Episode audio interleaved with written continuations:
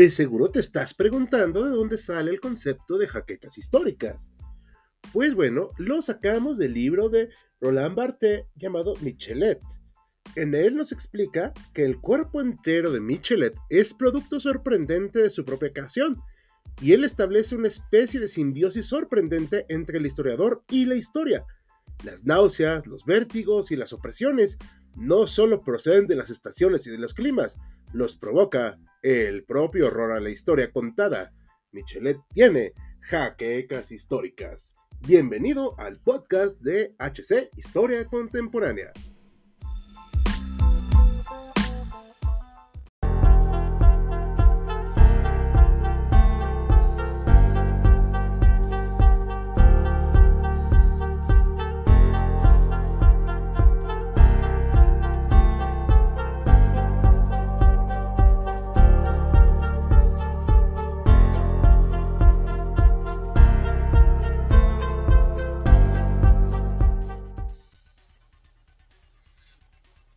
Noches, historiadores, no historiadores, colegas, amigos que nos escuchan, así como aquellos que se unan a la transmisión o que nos escuchen después eh, que en repetición de la transmisión. Bienvenidos a un en vivo más de su canal favorito de HC Historia Contemporánea. En esta ocasión con un tema interesante, un tema eh, especial también porque lo estamos eh, tomando, no sé, ya veremos después si como conmemoración o como eh, cuál sería la palabra que usaríamos, pero tomando ya como consideración que ya es, ya es un año de este acontecimiento del que vamos a hablar, que es la guerra o la crisis, también incluso ha cambiado de nombres, la guerra eh, ruso-ucraniana, la crisis ruso-ucraniana, la invasión este, rusa, le han puesto nombres según, según ha ido avanzando hace un año ya que, pasó esto y quisimos aprovechar esta, eh, como esta, esta coyuntura de que se cumple un año para hablar de nuevamente analizar por qué se dio este, este proceso, qué ha pasado desde entonces, cuál es el presente de esta situación y si es posible que, vayamos un poco más allá, qué, qué, se viene por delante en este conflicto. Nos acompañan para, para, esta, para esta edición, como siempre, Hal, nuestro fundador y, y líder supremo de HC Historia Contemporánea. Oh, saludos a todos, buenas noches. Vengo del trabajo y estoy un poco cansado, pero me hiciste reír. ya está, con eso ya, con eso ya cumplimos. Y nos acompaña también Joaquín para hablar de estos, de estos temas. ¿Qué tal? Buenas noches a todos. Vale, somos, somos... Sí, hay que, hay que cuadrarse, si no te pueden sacar de la transmisión. Bien, bueno, somos eh, poquitos, entonces eh, comentábamos ahorita tras bambalinas que vamos a intentar seguir como la línea que habíamos planteado, pero vamos a intentar también que sea más como dinámico y como que sea como una conversación entre, entre colegas para desde nuestra trinchera analizar lo, que está pasando, ¿no? No sé si antes de que empecemos hay, algunos comentarios que podamos ver o nos comenta Vix Parda, eh, Ala llegó un conspiranoico, seguramente ya, ya debe haber por ahí alguno que ya, ya lo detectamos. Alejandro Cadena, hola, buenas noches. Un tema candente, sí. Sí, de hecho, eh, un secreto a voces, sabemos que eh, el, año, al año que, esto sucedió, un, en vivo que tuvimos precisamente nos generó un poco de, conflicto precisamente por esta parte de que es un tema vivo, un tema candente. Literalmente los dos videos se tuvieron que tumbar. Sí, sí, sí, por, a, a ese nivel está de candente la situación. No sé si tenemos por ahí algún otro, para que ya... ¿Sí aparece? Alejandro Cadena. Ah, si no conozco otro conflicto tan documentado. Hail Hal. Esto no, se cuadran ante el Día Supremo. Caray. Y Sergio Lugo, buenas noches a todos. Gusto, ver de nuevo a Saúl en el en vivo. Muchas gracias. Ya una participación más. Ya tenía, ya tenía unas semanas que no nos uníamos. Hoy arde HC. Esperemos que no. o que arda, pero de manera positiva. Me parece bien. No sé si eso exista. Pues sí, el que genere tráfico. Exacto, a eso nos referimos. Bien, bueno, pues vamos a, darle eh, comienzo a esto. No sé, le gustaría hacerle la palabra al principio a, Joaquín para que nos planteara un poquito cuál, es, cuál era el escenario, qué pasaba eh, en Ucrania antes del 24 de febrero de 2022, que es, digamos, como la fecha en la que formalmente podemos decir que inicia la, incluso, incluso me gustaría preguntarte de entrada, ¿cómo la llamarías tú la invasión, la crisis, la guerra? Cuál sería el término y cuál era la situación de Ucrania antes del, de esta fecha. Ah, ok, este, bueno, eh, centrarnos un poco sobre este, esta historia en particular. Eh, aquí un momento, um, este, me acuerdo un poquito de Hobsbawm, que, que, en un momento llegó a comentar de que hay un momento en la historia en el que eh, la historia se convierte en recuerdo. Y bueno, creo que a, los tres nos pasó, ¿no? Porque e, ese momento en el que, pues, así que recordamos un poco lo que ya, lo que estamos intentando, este, contar, ¿no? O sea, todos nosotros tenemos más o menos un vivo recuerdo, ¿no? De lo que pasó un poco ese 24 de febrero, que nos enteramos precisamente de cómo, cómo se fue cocinando todo eso, pues desde finales, creo que fue del, del 21, ya a principios del 22 ya eran, este, empezaban como que a sonar las alarmas empezaba precisamente el escepticismo sobre si realmente iba a, salir una crisis así tan, tan grave. Y bueno, ¿cuál fue nuestra sorpresa? Bueno, en, mi parte fue un poco sorpresa de que sí, efectivamente sí se dio este, esta guerra en Ucrania, ¿no? Yo no la llamaría operación especial o una cosa por el estilo. Sí, es, literalmente es una invasión, es una guerra. Y bueno, ahorita vamos a ver un poquito por qué eso, ¿no? Eh, puedo poner una, o sea, yo creo que al final, el, cuando pase todo esto, sea cual sea el resultado, ¿eh? O sea, aquí no, creo que se terminará diciéndole la guerra de independencia de Ucrania. Porque al final uno de los objetivos de el hombre este Putin era tomar control del país. Y pues al no lograrlo, lo que están haciendo pues estas personas desde como puedan, pues es luchar por ser su, su razón de existir como nación. Que no deja de ser interesante precisamente porque eh, Putin, uno de los discursos, según parte de la operación, es defender la independencia de algunas regiones que no quieren pertenecer a Ucrania. ahí, sería como, ahí sería como el interesante que se le voltea la cuchara y, y, quizás al final sí termine, termine llamándosele así. No sé si ya en algún medio periodístico ya se le, se le llame así, no tengo yo el, la no. Todavía no. no. yo soy el loquito que está pionero. Pero como es nuestro líder supremo, tenemos que seguir del caso. Oh, no, no, es una idea que pongo sobre la mesa y es una interpretación que creo yo que será historiográficamente a posteriori. No lo voy a asegurar, o sea, porque eso de ser historiador y jugarle al pitonizo es, una tontería. Eh, como verán, Saúl Jaime se puso como su título historiador en un arranque de originalidad, entonces pues entré en crisis porque por primera vez en, el, en, el, en la aplicación que usamos me, ponía ponte un título y entré como en crisis de ¿qué pongo? ¿qué pongo? pues, últimamente soy historiador, así que se me ocurrió poner eso. oh, bueno. Yo decidí seguirme así. Pero bueno, ahora eh, lo que va a hablar Joaquín del 2014, eh, creo yo, y esto sí hay que ser muy honestos, o sea, no, no y no, YouTube, por favor, no nos mates. No estamos diciendo que haya una verdad absoluta, pero sí hay muchos datos que nos dan una idea de lo que pasó. Y ahora sí que arráncate, Joaquín, yo no voy a intervenir más hasta que...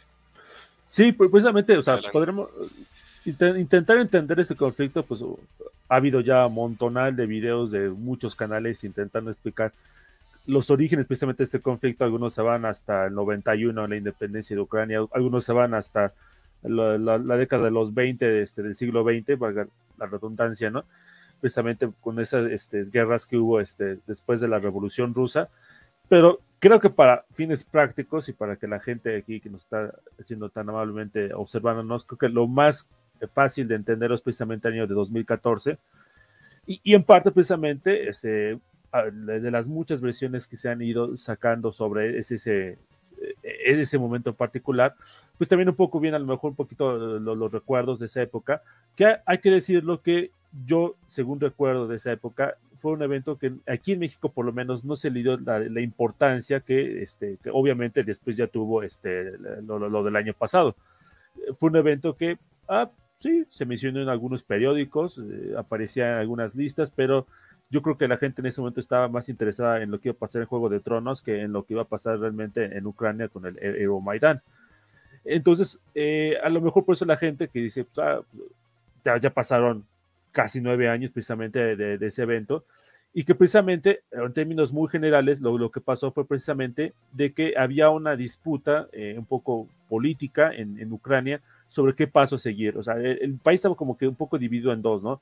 Si la opción era acercarse a Rusia, a estrechar lazos con Rusia, o por el lado acercarse más a un lazo precisamente con, con, Europa. Y en ese sentido estaba a punto, ¿no? O ya estaba muy cerca de firmarse un tratado de, de, comercio, ni siquiera un libre comercio ni asociación, sino una especie como de acuerdo comercial con la Unión Europea que iba precisamente en el sentido de ir a acercarse ¿no? a, la Unión Europea con Ucrania. ¿no? Eh, sin embargo, eh, en ese entonces el presidente Yanukovych este, pues, decidió de último momento cancelar el trato y mejor este, anunciar precisamente de que iban a tener un trato más, este, o iba a firmar un tratado más, más de mayor acercamiento con Rusia. Eso empezó a destar una serie de este, manifestaciones que cada momento empezaron a ir escalando de, este, de posición eh, el presidente, este, pues, eh, en lugar de intentar negociar, empezó a usar la fuerza bruta. Eh, empezaron, precisamente aquí podemos ver imágenes de cómo empezaron las manifestaciones, sobre todo en la capital, en Kiev, porque Kiev este, ya desde entonces era una de las regiones más proeuropeas este, de Ucrania. No así, por ejemplo, ahí sí, Ucrania se vive un poquito a la, la, mitad, la parte más oriental era más prorrusa y la parte occidental era más proeuropea y Kiev, que está en la parte eh, occidental, era de los lugares más este, proeuropeos que tenía precisamente Ucrania. Por lo tanto, ahí se dieron las principales manifestaciones en contra de la decisión de, de, cancelar el tratado con la Unión Europea. Finalmente, Yanukovych este, terminó huyendo del país, o sea, literalmente, eh, hicieron un poquito escane un poco de eso porque se metieron al, al, palacio de gobierno y pues ahí descubrieron pues, este, las riquezas que tenían.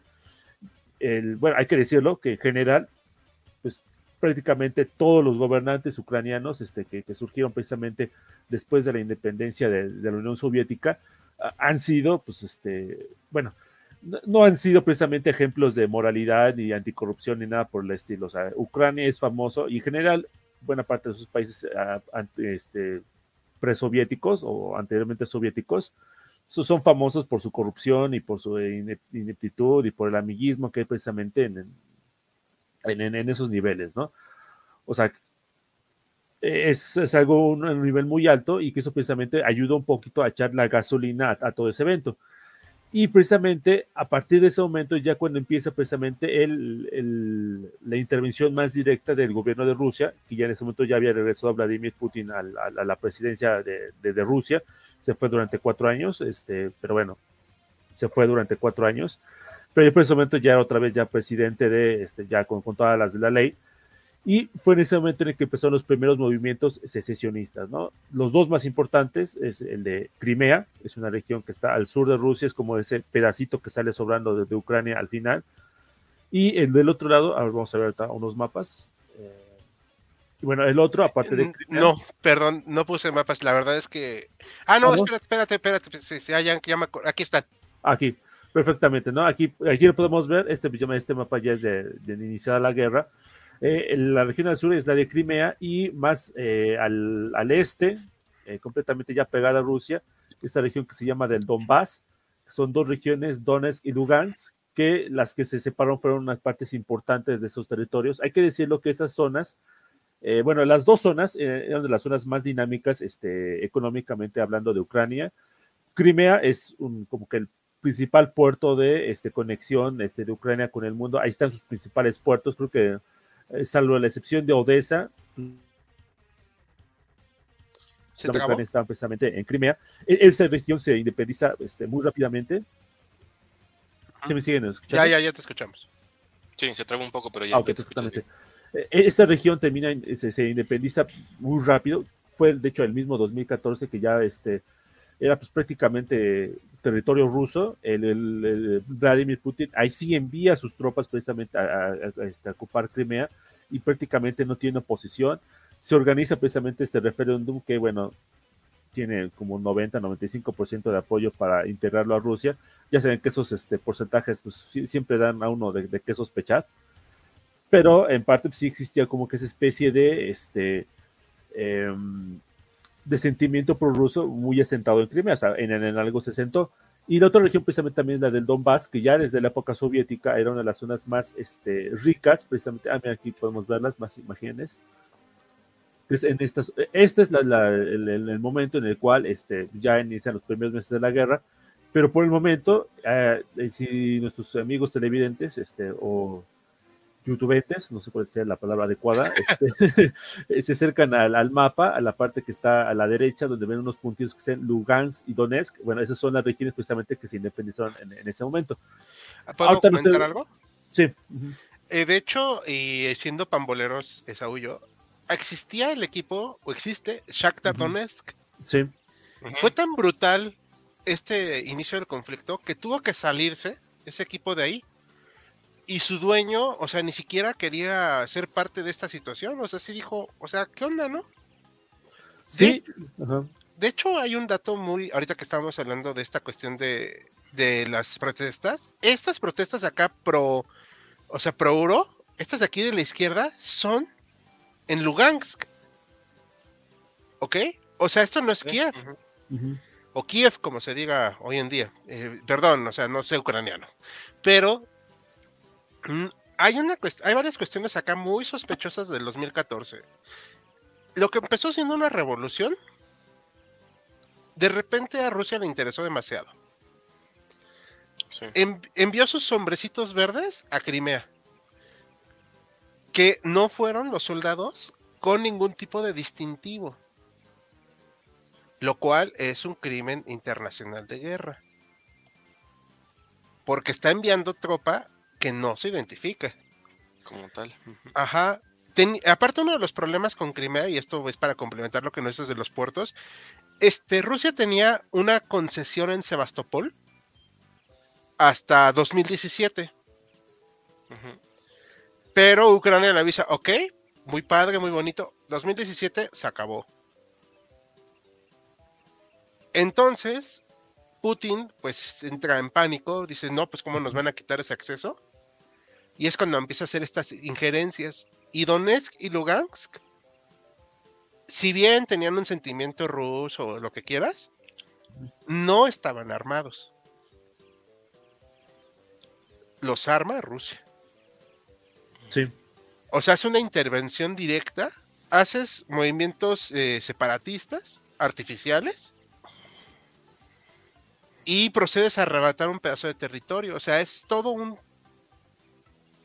O sea, es una cuestión que permite esta desestabilización de un país que sí es muy corrupto Ucrania. Digo, como mexicano, o sea, pues, acá yo sé lo que es la corrupción. Y entiendo que es la corrupción en Ucrania. Pero creo yo que ningún país se merece que le hagan esto. Sí, precisamente hablando un poquito, abundando esto, y por ejemplo, abundando del tema del fútbol, precisamente en Donetsk fue una de las sedes precisamente del, de la Eurocopa del 2008, si no me recuerdo. Ajá, que fue Polonia, Ucrania, ¿no? Ucrania y, Polonia, o sea, los, dos países la, organizaron, y precisamente eh, Donetsk fue precisamente una de las sedes precisamente en la sede del Shakhtar Donetsk, que pues, tuvo que mudarse del lugar porque, pues, obvias razones, ¿no? Y precisamente, eh, aunque sí hubo en, un momento que se manifestaba como que ese entusiasmo en algunas zonas que pertenecían a, los rebeldes, sí hay indicios también muy claros de que ese entusiasmo se, se acabó, o sea, se, se, terminó agotando, y eso a lo mejor nos ayuda un poquito a entender por qué pasó lo del, lo del año pasado en el 2022, porque fue hasta ese momento que, Putin hizo su operación especial. Posiblemente el, pues el, sentimiento este, separatista en esas regiones pues, ya se estaba pues, completamente apagando. Agotando. Pero eso pues, es algo que habría que, este, así que confiar en fuentes más cercanas, ¿no? Hay una cuestión, hay un, libro de Descifrando la Guerra, es un sitio que yo he estado leyendo, y quedó muy desprestigiado ese sitio, porque prácticamente en su libro de la cuestión de Ucrania le echa la culpa a Ucrania de la situación de 2014. Y a mí, en mi interpretación a posteriori, obviamente, yo en 2014 igual estaba todo eh, distraído, voy a decirles, porque quería usar un adjetivo más fuerte, pero no. Por respeto al público y a todos, no. Este, yo estaba muy distraído, o sea, pues, de repente te agarra, ¿no? O sea, las cosas que no, no comprendes la dimensión. Y como no pasó nada a nivel internacional. Exacto. Este, como que te quedas, eh. O sea, no, no le dimos esa dimensión. Sí, se, emitieron eh, sanciones económicas por parte de Estados Unidos, pero, sobrevivió, o sea, siguió. Parece ser que sí le pegó un poquito a Rusia, ¿no? Que, en parte por eso también Putin quería apoyar a, cierto personaje para llegar a la presidencia que terminó llegando y que de hecho precisamente este una es como que sus intenciones era que cuando llegara ese personaje a la presidencia de, derribara las sanciones este, hacia Rusia. Pero como es un acto del Congreso, el Congreso no, no, no quiso aflojar y, y, siguieron las sanciones. Ahorita hay más, todavía más sanciones económicas por, por lo, lo, que pasó el año pasado. sí. se, hizo todavía más severo. Ok, y también no sé ustedes cómo vean esto. Eh, la situación acá es que sí, las sanciones sí sirven, ¿ok? O sea, no al nivel que quisiéramos, pero sí sirven. Pero también es cierto que ha habido mucha tibieza en algunos aspectos y ya ahorita hay un comentario, no sé si lo, lo podamos poner, este, usted señor moderador. Subjefe supremo. adelante, adelante. Aquí, aquí decía, ¿a Rusia le están cocinando? A ver, ¿qué dice? A Rusia la están cocinando como a las ranas, poco a poco. Occidente está ampliando el tipo de armamento entregado, nos dice Sergio Lugo. Y creo que va por ahí. Porque una de las. Eh, eh, o sea, yo he estado siguiendo mucho Twitter y Twitter es, pues, es, el lugar donde te enteras de todos los chismes. Historiador, al fin y al cabo, pues soy chismoso. Y, al final, la conclusión de todos es que el 2022 fue el punto en que hartó Rusia a los demás países. O sea, que colmaron su paciencia, que dijeron ya, o sea, porque no te puedes detener ante nada, ¿no? Y como que dijeron, no vamos a ir en una cuestión abierta, así de bombardearte, pero vamos a hacer que, pues, te duela. No sé, ¿cómo ven ustedes? Sí, porque como tal no ha habido una defensa, digamos, militar, ha sido estar más en el... En ¿Mm? Sí, además hay que tomar en cuenta que... Hablando más, más que nada, no, no tanto de Ucrania, sino de los demás países, ¿no? Sí, además... Eh, dale, Joaquín, dale. Ah, sí. sí, hay que pues, tomar en cuenta pues, la, la situación geopolítica precisamente que, que, existía en Europa, pues desde el 2014 a 2022, como buena parte de Europa dependía precisamente del, del, gas ruso y que pues más o menos la, la pudo librar en este invierno, pero este, en parte pues buena parte de los problemas económicos que ha tenido Europa 2022 se derivan precisamente de, de la, pues, de la necesidad que tenían precisamente del, del gas ruso. Creo que el, el, más claro ejemplo es, es Alemania. O, o, sea, Alemania, este, en lugar de este, pues, este, pues, fortalecer su sector nuclear, terminó cerrando sus centrales nucleares y entregándose directamente, o sea, a comprar precisamente el gas ruso, porque pues, para ellos era más barato y tanto en términos económicos como en términos políticos, porque pues, ahí tienes que lidiar con los verdes y con todo el movimiento ecologista. Y eso, pues precisamente, pues va a afectar de manera negativa pues, la, la, forma en la cual quieres sancionar a, este, a, a Rusia. Uh -huh. Y algo que comentaban Exacto. algunos. Este... Fíjate. Ah, perdón. Dale, dale, Saúl, dale, dale. No, adelante, adelante, Val. Sí, no, fíjate, okay, no, no eh... quería como dejar pasar ahorita que estamos comentando esto. Tenía una. Una, este. Eh, como. Como retomando una, una. No sé si como plantearlo como pregunta cuando hicimos el en vivo hace un año un tema de lo eh, como quisimos abordarlo era como desde el contexto histórico como lo que había detrás de, la, de que posiblemente explicara la guerra con, eh, este o la invasión de, Rusia a Ucrania. Y parte del contexto que habíamos encontrado era que sí había en determinado momento cierto eh, como antecedentes de que estas regiones podían tener cierto antecedente histórico in, o incluso este en lenguaje prorruso y que, eso, y que esa justificación de repente legitimaba un poco lo que, lo que hacía Putin, ¿no? Y justamente lo, lo que estamos viendo ahora a un, a un, año es que ese, ese sentimiento poderoso tal vez existía, pero o era muy, muy ligero o estaba muy por encimita, o más bien alguien, y con ese alguien nos referimos a, a, Vladimir, lo, lo, que, lo exacerbó y lo usó a su favor, ¿no? Porque también lo tenemos como ejemplo en, el caso de la guerra de, de, Georgia, perdón, que también lo usó en el mismo sentido. Y, y, aún, y, pasado un año, no sé si en el análisis podríamos decir, si en, si en verdad existiera ese sentimiento por uso y estas, y estas eh, regiones estuvieran ávidas de que, de que las liberaran y las unieran a Rusia, la guerra hubiera tenido un, un impacto más positivo eh, de manera inmediata, ¿no? O sea, literalmente personas tomando las armas y, y apoyando esta, esta acción, ¿no? Y a un año uh -huh. de que inició la guerra, pasa lo contrario, parece que más bien ha sido el, eh, como esto, como tú incluso le pusiste el nombre de la guerra de independencia ucraniana, más bien ha sido lo contrario, como que ese sentimiento de repente desapareció o tal vez no estaba tan firme, no sé qué, qué opinan ustedes. Es que yo creo que también depende de, qué es lo que pensaba hacer este Putin, porque a, las vistas ahora, un poco en retrospectiva de un año, para él era muy evidente que esto iba a terminar muy rápido, o por lo menos esa era la, idea que tenía en su cabecita y que su, su, o sea, su, su, este, su principal meta eh, era pues, instaurar un, un, régimen títere en Ucrania. Si no, ¿por qué atacas Kiev? O sea, si, si tu opción es defender las etnicidades atacadas en Rusia, etcétera, lo que tú quieras, pues ¿para qué atacas Kiev? O sea, realmente, o lo que ustedes quieran, o sea, realmente el atacar la capital lo que te da a entender es precisamente lo que buscaba era instaurar un régimen títer en Ucrania. Y que pensaba hacerlo en una semana, yo creo que máximo. Sí, tres días. En la, corta.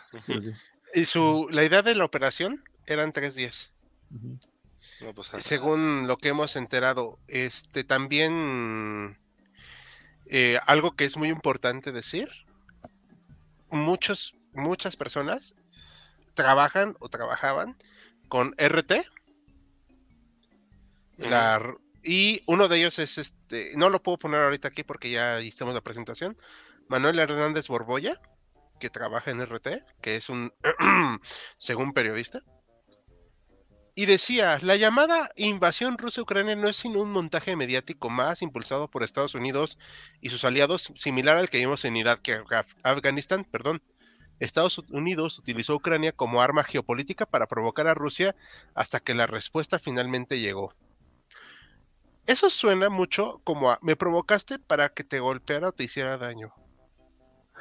es que de hecho. Casus Belus. otra, otra vez, como que yo recordando los meses anteriores a la guerra, cuando se empezaban a vislumbrar algunas noticias, ¿no? Este, hay demasiadas tropas cerca de, Ucrania, ¿no? Están movilizando demasiados este, tanques, aviones, lo que sea, o sea, no solamente en Rusia, sino también en la vecina Bielorrusia, que bueno, es prácticamente el, este, el compadre de, de Putin. Entonces, como que la imagen era que, pues, este, ya, ya se venía eh, una invasión. Pero, o sea, muchos decíamos, bueno, yo, yo lo personal, o sea, cuando, empezaron a hacer estas noticias, yo, mi idea que tenía era que pues, era como una especie de advertencia a, Ucrania, ¿no? O sea, es que estamos aquí, este, no, no, no, no, no, no, no quieres pasarte de listo. O sea, realmente no pensé de que efectivamente quisieran iniciar una, una, invasión en Ucrania. Y de hecho, precisamente, o sea, igual los comentarios que ya aquí está, está uno de RT, pero sí igual los comentarios que decían en general era de que, no, pues es la típica paranoia de Occidente, ¿no? Este, ante, el, ante lo que hace Rusia, que, o sea, también nada más, quiere provocar, este, imaginando supuestas invasiones, cosas por el estilo. Quizás lo que nos debería de quedar un poquito más claro para eh, observando este ejemplo y si lo observamos para otros países que también quieran invadir países más pequeños, es de que estas invasiones pues se ven con el tiempo, ¿no? O sea, no, no, puedes literalmente decir un día antes, este, ah, pues quiero invadir tal isla o, tal país y mando todas mis tropas a hacerlo, ¿no? O sea, en el proceso, ¿no? Que yo precisamente a observar todos esos movimientos de tropas, municiones, etcétera, se puede observar claramente y así como que no podemos llamarnos un poquito al engaño, ¿no? Es como que a lo mejor la lección más importante de, estos primeros días antes de antes y, empezando la guerra. Exacto, sí. Y de hecho, no sé, incluso me, genera por ahí como una, una, una idea, podemos como considerar, en esta parte lo mencionas del lado de Occidente como una paranoia, como mencioné ahorita, y yo creo que del lado, del lado de Putin como un ir avanzando sin que me detengan, siento que como que se van normalizando las cosas que hace, ¿no? O sea, 2008 en, Georgia, 2014 Crimea, el, Euromaidán, perdón, 2021 que empieza con el tema con Ucrania, como que son intervenciones, son abiertamente intervenciones que él hace y que no tienen, digamos, realmente consecuencias. Eh, si, vamos en términos prácticos. Y entonces, del lado de Putin, él va avanzando y va, va avanzando más sin que lo detengan y de occidentales como la misma, esta parte de paranoia de, ah, no, no está, no está pasando nada, se están peleando ellos por cosas de ellos. Se genera como esa, esa, esa idea. No sé si eh, eh, tengan algún este comentario antes, podemos pasar algunas preguntas para que no se nos junten en el, foro. Adelante. Alfons nos comenta, los medios comentan que la guerra comenzó en 2014. ¿Qué tan cierto es eso? No sé si podríamos considerar que, la guerra actual es una extensión de un conflicto que inició en 2014, ¿no? Sí, definitivamente lo es. Yo sí digo que sí. Sí, o sea, la guerra como tal no empezó en 2014, pero sí creo que es la extensión de un conflicto que inició con, una fase distinta, ¿no? Ajá, a una fase exactamente. O sea, fue como la apuesta que decías, no me hacen nada, ahora voy por todo. Exactamente, como que voy avanzando porque no, nadie, nadie me pone ningún, ningún obstáculo. Alejandro Cadena nos comenta independencia de algunas regiones como Texas. Creo que tiene que ver con lo que comentábamos al, principio, de, que lo que busca Putin es como ayudar a la independencia de estas regiones, pero sí creo que no es, no es como similar el caso. Jesús Carmona se fue Putin, solo dejó a su títere, cuando se fue de, presidente a primer ministro, ¿no? O, al revés. Sí, él era primer ministro y el presidente era Dmitry Medvedev, o como se diga. Medvedev, ajá. Ajá, que es un alcohólico. Que siga por ahí, ¿no? De hecho, creo. Sí, es el ministro de quién sabe qué tontería. O sea, y dice cosas tan raras como si derrotan a Rusia, este, ponen en peligro a Rusia. Ah. Muy ocurrente. Que también eso es algo que, ha pasado y queda también como para, para análisis, que ya, ya en, 20 o no sé si más años que Putin está en la esfera del poder, hay un grupo de personas cercanas a él que se han mantenido ahí cambiándose de puestos y manteniendo como el régimen este y las acciones. ¿no? Lleva más o menos 23 años. Sí. Se ha dicho entrar en el cambio de siglo, ¿no? Sí. Y se inauguró con la Segunda Guerra de Chechenia. Exactamente. Aquí dice. Tenemos Alejandro Cadena. Yo vi una entrevista de un español voluntario en los separatistas y este eh, voluntario comentaba que en las batallas importantes las armas modernas aparecían como champiñones que es lo que comentábamos hace un momento del, tema del armamento, ¿no? Del lado de Occidente. Jesús Carmona, lo del Donbass nos demuestra que Rusia es un país eh, imperialista. De eso vamos a hablar ahorita en, un momento más, pero sí, creo que los, tres, no sé si, si podemos adelantar que, los tres coincidimos en, catalogarlo así. Sí. sí. Eh, eh, bueno, en mi opinión, bueno, en lo que he tenido experiencias ahorita aquí en el canal, porque ya saben que soy community manager, administrador y todo. Este, sí, no, aparte. Eh, la gente empieza a decir, es que Rusia no es imperialista porque no tiene territorios en otros lados que no sean sus fronteras. Son literalmente el país más grande del mundo. ¿Tú cómo crees que llegaron a eso? O sea, y cuando ves lo que era, más menos, ¿ok? O sea, no es exactamente igual para que no empecemos con regaños. Más o menos lo que era la Unión Soviética, eso era un, digamos, extensión del imperio ruso. Y ves todas las etnias, digo, por Dios, o sea, no, no era, no era un imperio como muchos tienen esta idea de que son solo en otro lado, no, o sea, puedes extenderte hasta donde puedas. Sí. A ver, vamos. Perdón. Sí, adelante. Jesús Campos nos comenta, las sanciones que sirven más contra Rusia son las que bloquean el acceso a tecnología, ya que son muy dependientes de Europa para esto. Sí, de hecho por eso no han podido sacar tanques más modernos. ¿Cuál es el eh, bloqueo? Ajá, porque eh, ya estaban haciendo el segundo el T-14 Armata, según ellos que iba a ser el super duper tanque que todo el mundo esperaba. Y pues se ve bien bonito en los desfiles, pero cada vez que arranca, pues parece que su vida se le va en ello. ¿Los combates en Ucrania son comparables a la magnitud, tácticas y estrategias como los vistos en la Segunda Guerra Mundial? no, sé si son comparables, pero sí lo más cercano que hemos visto desde esos tiempos. Sí, coincido, coincido. Lo de Crimea, nos comenta Alejandro Cadena, lo manejaron como esas cosas complicadas. Muchos rusos viviendo en un territorio recientemente ucraniano. Que es lo que decíamos que usó o intentó usar Putin a, su favor, ¿no? Que quedaron atrapados en la independencia ucraniana en un país que ellos no era, no era de ellos, o no, lo consideraban de ellos, ¿no? Y uno de esos mm, peculiares seres es eh, Roger Waters. Por cierto. Por, por, Él dice así que pues hay que terminar la guerra, que hay que entender a Rusia.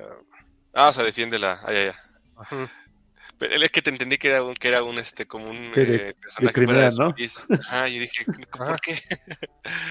Alfos nos dice, ¿es factible la idea de una Ucrania en estado satélite o títere de Rusia como la Unión Soviética? ¿O de plano se divide en Ucrania en dos? Mencionaba que, la intención original era que fuera un títere, ¿no? Sí, yo creo que esa opción se acabó en febrero de 2022.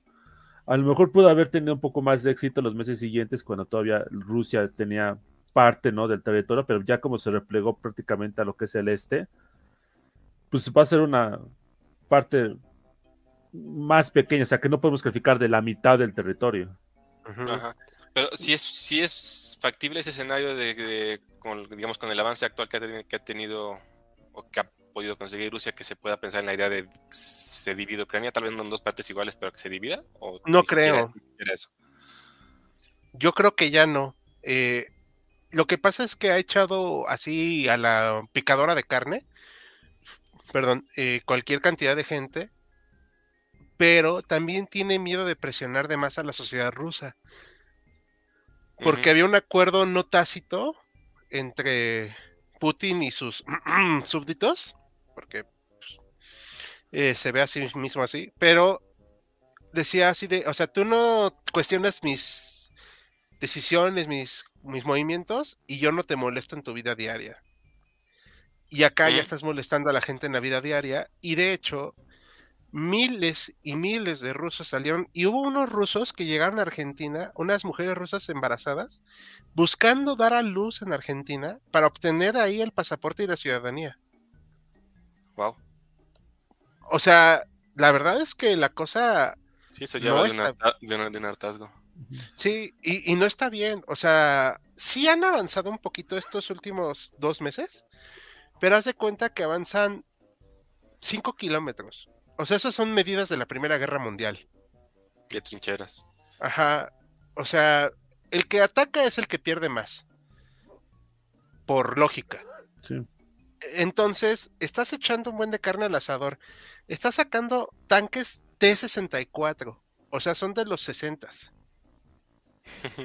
Los T-90, que son tus mejores tanques, ya están siendo usados de tiro al blanco por parte de los ucranianos. Y ya obviamente van a venir en primavera-verano los tanques occidentales. O sea, la verdad es que una cosa no pinta bien. y tan no pinta bien que hay partisanos que han este haciendo, han estado haciendo que los colaboradores del bando ruso pues de repente prendan el coche y pues amanezcan en otro lado, ¿no? y bien, entonces tenemos más. Ah, se nos han juntado Imperio Tiger 131. Se me estaba olvidando que hoy es jueves. ¿Aún estás a tiempo? Pues mañana puedas ver la, repetición por lo que te perdiste. Jesús Campos, Ucrania iba por ahí provocando con su falda corta. Ese es el argumento así que Exactamente. Jesús Carmona, los de RT los llamó ladrones de lavadoras del trópico. RT tuvo algunas ocurrencias cuando las cosas se empezaron a poner difíciles y cada vez eran más divertidas. Como dijo Matuín Tuitero, Rusia miente siempre con todo. Por ahí tenemos este, después algunas este, imágenes de, de Matín Tuitero, ¿no? No, no, sí. no les spoileamos, pero ahí tenemos algunas cosas. Jesús Campos, a Rusia no se le detuvo en 2014, por lo cual se sintieron capaces de volver a hacerlo, ¿no? Que es lo que decíamos, ¿no? Del lado, del lado ruso fue como, sigo avanzando, no me detienes, del lado occidental es como, ah, no pasa nada. Sí. Lo que mencionabas este Hal lo, lo, comenta también Soro Pintoresco, la Unión Soviética era literalmente el imperio ruso unido bajo un mito nacional diferente. Creo que está muy bien dicho esa, esa conclusión. Sí. Jesús Carmona, el T-14 Armata, más bien T-14 Maus. No sé si es correcto, Hal. Eh, sí, es que, eh, ¿te acuerdas que íbamos a hacer un video del mouse? Lo siento, chicos, tenemos trabajo, todos trabajamos, o sea, tenemos que ir mediendo. Pero sí, o sea, el mouse era como el super duper tanque alemán. Eh, las Wunderwaffen, como les dijimos la vez pasada en el otro en vivo, o sea, se oyen muy bonitas en el papel, pero en la realidad es otra cosa. Aparte, insisto, Ucrania no es un patio de juegos. O sea, cuando vimos que empezaban a atorarse los rusos en el Lodazal, por eso Alemania en su momento se atoró. Porque es tierra de lodo, o sea, prácticamente no tiene montañas. Ucrania. O sea, no estoy diciendo que sea un país feo, digo, por favor, no, no se me malentienda. No, no, no, digo, sí lo digo muy en serio.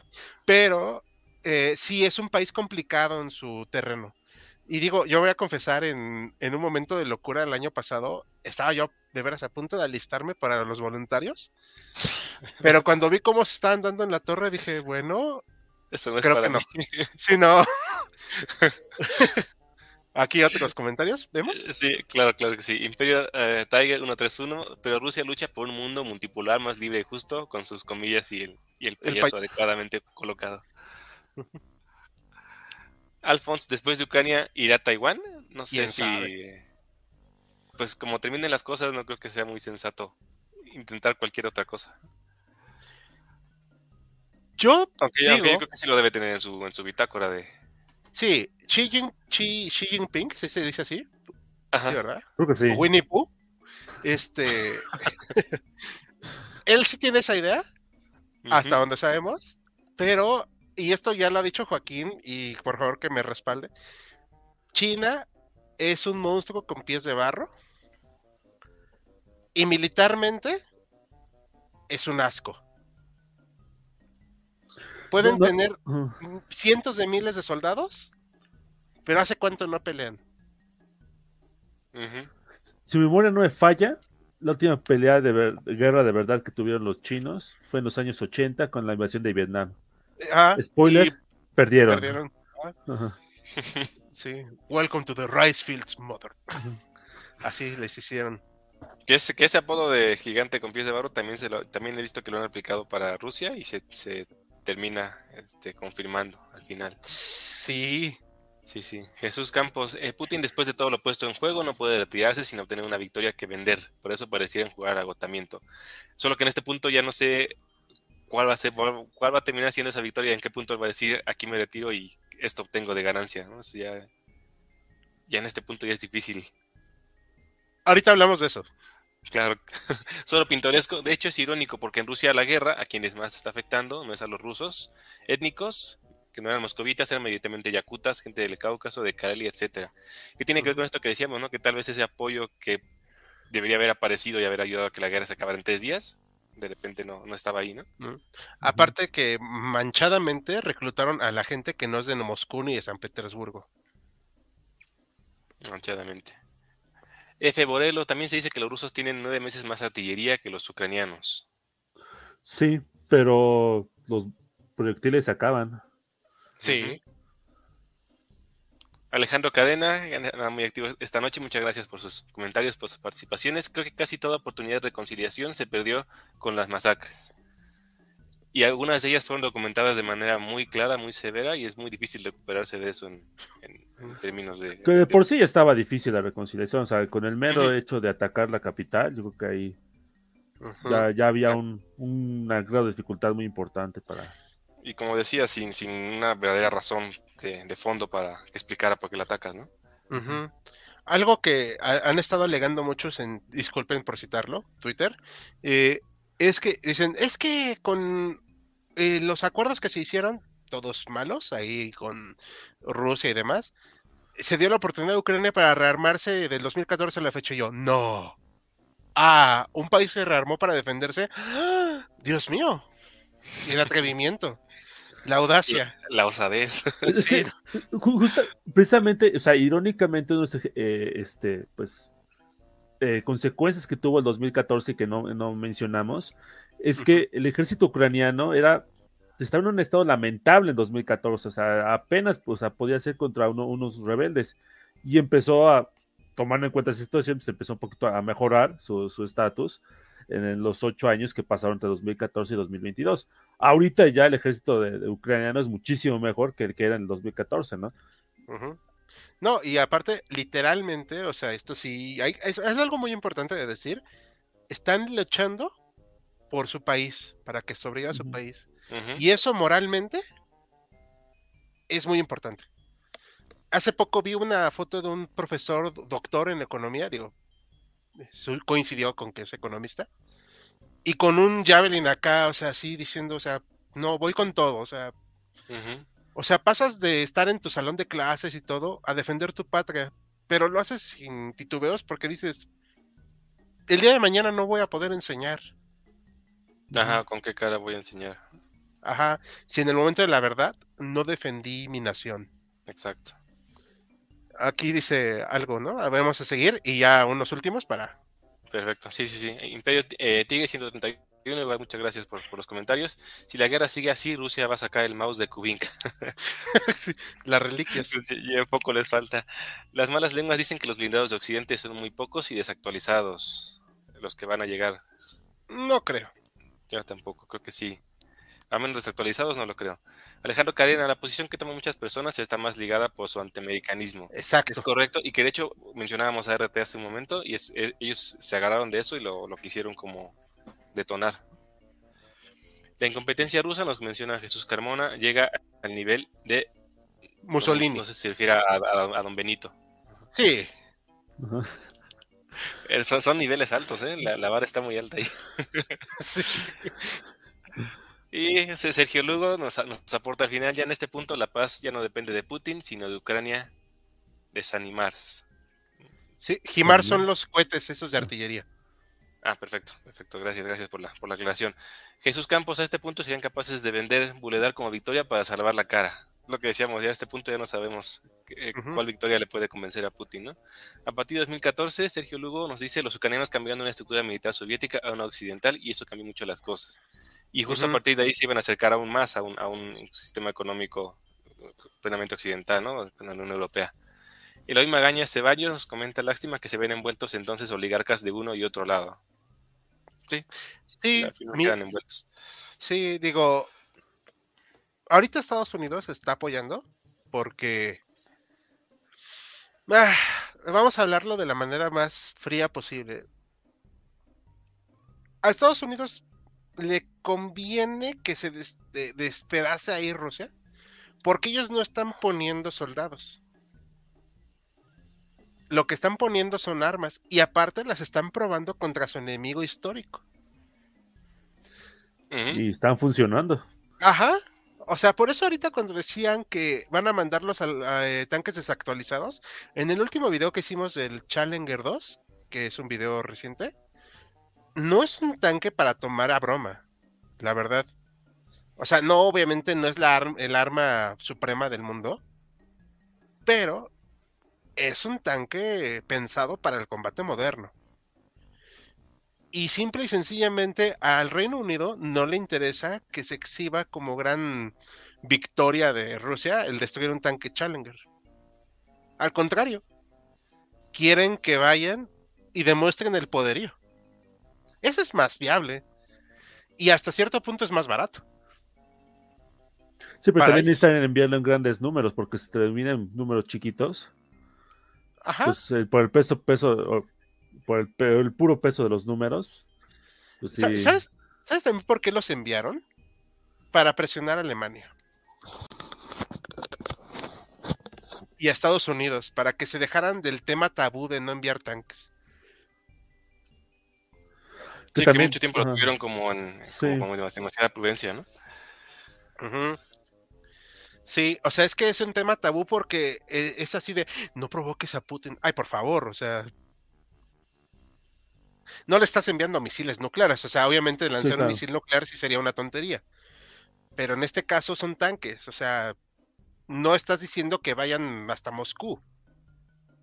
O sea, estás diciendo sácalos de las fronteras. Ajá. Pero bueno, creo que nos iba a platicar el joven eh, eh, Saúl historiador. Algo de las ambiciones imperialistas de este señor. A ver, cuéntanos. De don Vladimir. De manera eh, muy breve para no, no, no enfrascarnos mucho en el, tema, en la discusión. Ya lo, mencionaba en alguno de los comentarios a manera de pregunta de si consideramos a esta Rusia o, al menos las acciones de Putin como imperialistas. Y los tres coincidimos en, que sí. me gustaría como plantear como tres razones, o más bien los tres fundamentos que sigue Putin y que lo hacen eh, como imperialista y como algunos eh, hechos concretos en los que esto se, se vio reflejado, ¿no? Eh, ¿Por qué podemos decir que Putin es, al final del camino, imperialista o que las ambiciones de Putin son imperialistas? Él tiene como tres objetivos, no, es, no, es, no escritos como tal, pero que se han podido identificar a lo largo de sus acciones ya de más de 20, 20 años postergándose en el poder, ¿no?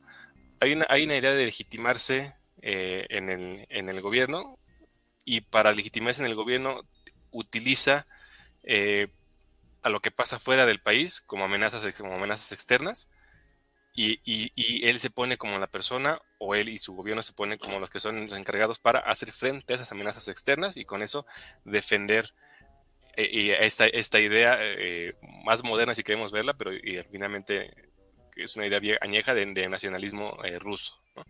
Esa sería como que la primera parte por la que lo consideraríamos en esta parte imperialista.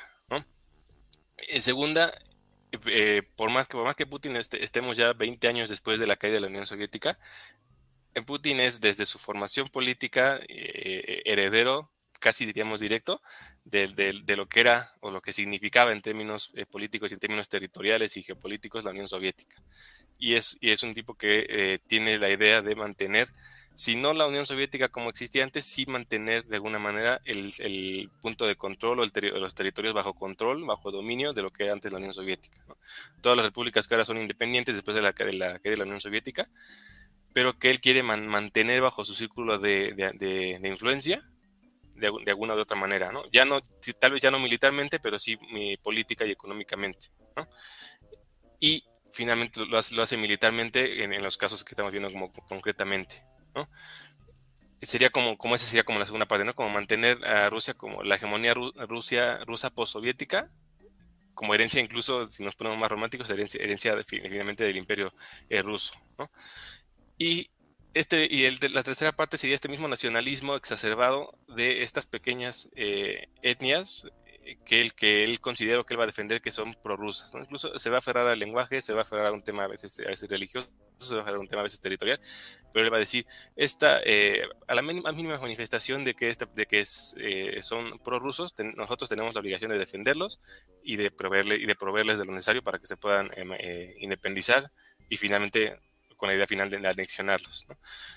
Y para, para cerrar, tres ejemplos de, este imperialismo. En, 2008, la guerra eh, eh, ruso, eh, ruso-georgiana, o de Rusia con, Georgia, que por ahí hablábamos tras ambalinas, Hal y yo, que da, da para tener un, en vivo de, de, ella, porque es un tema bastante nutrido. Y que es muy parecido en, en, en el diseño a, lo que pasó, a lo que pasa actualmente con, el, con Ucrania. Igualmente hay, hay, un intento de, de, de, separación de una región de Georgia, que es Osetia del Sur, que después de que, que se, se, separa de la Unión Soviética, o bueno, se, se desintegra la Unión Soviética, ellos forman parte de Georgia, pero deciden que no quieren ser parte de Georgia desde muy temprano, 1991-92, y mantienen esta, esta como independencia no reconocida, y en el 2008 eh, Georgia militarmente intenta ocupar el territorio, y ahí es donde Rusia apoya militarmente a, a Georgia, pero lo, interesante aquí es que Rusia aparece militarmente en el escenario político cuando todo el mundo pensaba que Rusia estaba, digamos, eh, era, era, un país que ya no era ninguna amenaza ni ninguna presencia internacional y era un país más después de la desintegración de la Unión Soviética y Rusia de la mano de Putin aparece en el, en el Frente Nacional como un país que puede tener injerencia internacional o esa es la intención que él tiene. Después viene en 2014 lo que ya comentaba Joaquín del Euromaidán y la intervención para anexarse Crimea y finalmente 2021 o bueno 2022 con la con el tema de, Ucrania no son como y si, los analizamos como desde el, desde largo plazo son como muy parecidos en, el concepto de cómo maneja Putin y tienen estos tres elementos que son los que nos, nos invitarían a pensar que es, que es un imperialismo nuevo un imperialismo eh, moderno o incluso que son parte de un escenario que también es un concepto que no sé si, si, si a ustedes les gusta, porque lo, he visto que se menciona en, varios lugares, que es este concepto de la nueva Guerra Fría o la posguerra fría, que habla ya no tanto de capitalismo contra socialismo o de Estados Unidos contra la Unión Soviética, sino la idea del, bloque occidental, le hace OTAN, Estados Unidos, contra el bloque oriental que pudiera ser China, Rusia y todos las, ah, los países que están en su zona de influencia. No, sé por ahí este, qué, qué comentarios y qué opiniones genera esta, esta situación. Vas, Joaquín, y luego yo platico. Bueno, otra vez remarcar algo que ya había dicho Ricardo, y que es importante, aquí Han. Rusia no nació siendo grande, o sea, Rusia es el país más grande del mundo por razones de conquista, ¿no? Precisamente empezó a, conquistar todo ese territorio. Y en parte, o sea, a, lo mejor algo que no, nos, no nos este, termina por eh, comprender, este, cuando este, Rusia, este, más bien cuando la Unión Soviética se desintegró, cuando todos los países que estaban precisamente unidos a Rusia, Rusia, aunque sigue siendo el país más grande del mundo, o sea, se convirtió en un país que había sido más chiquito que incluso en la época de los zares rusos. porque perdió los países bálticos, perdió Finlandia, perdió este, el, eh, pues, Kazajstán, todo ese territorio que pues, ya pertenecía desde la época de los zares a Rusia, Polonia, etcétera, etcétera. Entonces, fue una especie de pérdida, ¿no? Como que a estos sueños imperialistas, ¿no? De hecho, creo que la, la frase es de, creo que es de, de, Vladimir Putin que dice de que quien este, quien este, quien, quien no extraña a la, a la, Unión Soviética no tiene corazón, quien sí le, este, quien aún la decía es que no tiene cabeza, algo así parecido. Pero quien desee su regreso, no a quien tiene cerebro. Exactamente, quien desee su regreso no, no tiene cerebro, ¿no? Pero en parte, ¿no? Es ese corazón que está herido, no creo que sea tanto por el sistema soviético, el Partido Comunista, etcétera, etcétera, sino más que nada precisamente por esa idea imperial, ¿no? Todos esos territorios que pues perdieron, o sea, creo que, no, no, recuerdo exactamente el año, pero creo que el único momento en el que Rusia era más pequeño que lo que fue en 1991 fue en el siglo XVII. Estamos hablando uh -huh. de unos 300, 400 años que, este, pues, del territorio que había ganado, pues, este, con conquistas y con guerras, este, pues, en tiempos anteriores. Entonces eso pues sí como que pesa un poco en el, en el, en el orgullo no ruso y que pues, ha, ha, sabido como que pues canalizar o, o, es lo que ha canalizado mayormente Putin. Sí, de hecho algo muy importante, ya regresó Saúl y se fue por la pizza. la cena. Este, la cena. Ah, sí, se me antojó una pizza, pero no, porque pues, estoy de cuerpo no normativo. Entonces, este, perdón, no me puedo aguantar el chiste. Ya hablando muy en serio, hay que recordar que Rusia, sí, exactamente como dice eh, Joaquín, este, tenía esa extensión por el siglo XVII, XVIII. Cuando vendió Alaska, tiempo después se dieron cuenta de su error. O sea, porque sí se dieron cuenta que pues la regaron feo, ¿no? Regaron el tepache. Sí, sí, y, sí. y por eso se desquitaron con otros territorios. O sea, hasta llegar hasta donde llegaron. Pero, al día de hoy, esta postura de Putin, eh, estaba leyendo que se le entiende también como irredentismo ruso. Uh -huh. Sí, porque no, no quieren aceptar estas cuestiones de reglamentos y leyes internacionales porque consideran que no les permite expresarse, expandirse, o sea, además de que hay una cuestión muy importante que no ha podido revertir Putin y que la gente no le presta la suficiente atención. La población rusa está en caída libre. O sea, de, digo, estoy calculando el número, ¿eh? 300 millones de soviéticos que ya tenían problemas de nacimientos en ese entonces. Pasamos a ciento, digo, creo que es un número, 150 millones de rusos cuando se independiza Rusia. En ese entonces México tenía más o menos como 90 millones. ¿Ok? Digo, para hacer una comparativa. Al día de hoy hay como 143 millones de rusos y hay 130 millones de mexicanos. Sí, o sea, quiero que entiendan la dimensión del desastre demográfico sí. que tiene Rusia. Lo tiene Ucrania también, pero ahorita Ucrania está ocupada primero en sobrevivir y luego atienden lo otro, ¿no? Este, esa cuestión también habla de su necesidad de expandirse porque quiere captar población. Para decir, necesitamos así que recuperar esos números de población porque nos quedamos sin país. Es otra postura que se tiene y creo yo que tiene mucha lógica dentro de su muy retorcida lógica, pero obviamente pues no sostenible a largo plazo. Sí, claro, no. No puedes invadir todo. Sí.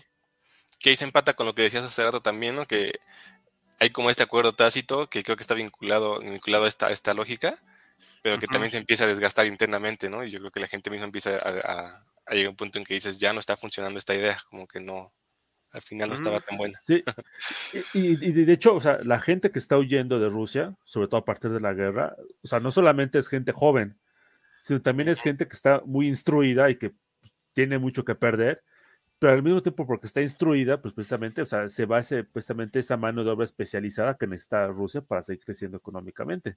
Claro. Uh -huh. Sí, claro, o claro. sea, de hecho, la única vez que desde la caída de la Unión Soviética, más o menos, que creció la población rusa fue cuando absorbieron Crimea. Sí. Y de ahí, digo, algo que hablábamos una vez tras bambalinas, eso, yo, yo lo dije de una manera muy cínica. Yo entiendo que esto no es viable, o sea, sé que estoy hablando desde la comodidad de un sillón, pero decíamos, a ver, ok, si a la gente pro, o sea, rusa o rusófona o étnicamente rusa no le gusta el país donde vive, hay un país que literalmente es el más grande del mundo. o sea, sí, no, no, no estoy mintiendo, o sea, literalmente pues, la frontera es y pues pueden vivir cómodamente ahí, ¿no? O sea, casi un continente. O dos. Ajá.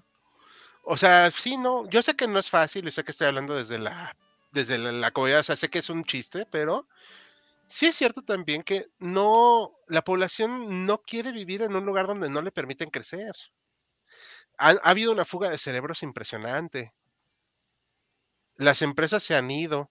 O sea, ¿qué queda realmente de Rusia para aspirar todavía a ese gran imperio? Y ojo, ¿eh? Que los países bálticos son un, una fuerte, una fuente continua, perdón, de enojo y molestia para Putin.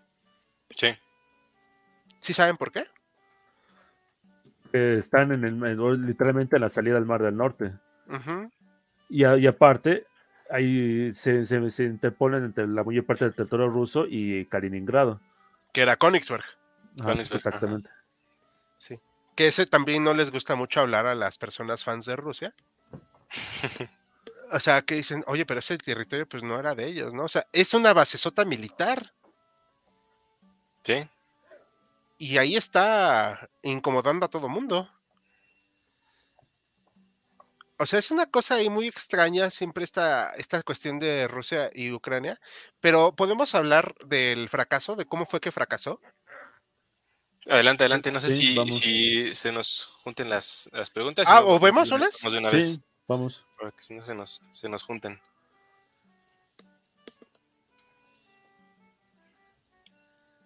Gracias, al Jesús Camona. Dice, se me descargó el cel, ¿de qué me perdí? Te perdiste de... habla- Hablamos bien de Putin.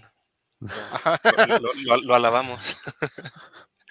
Jesús Carmona, los británicos y los polacos son los más valientes.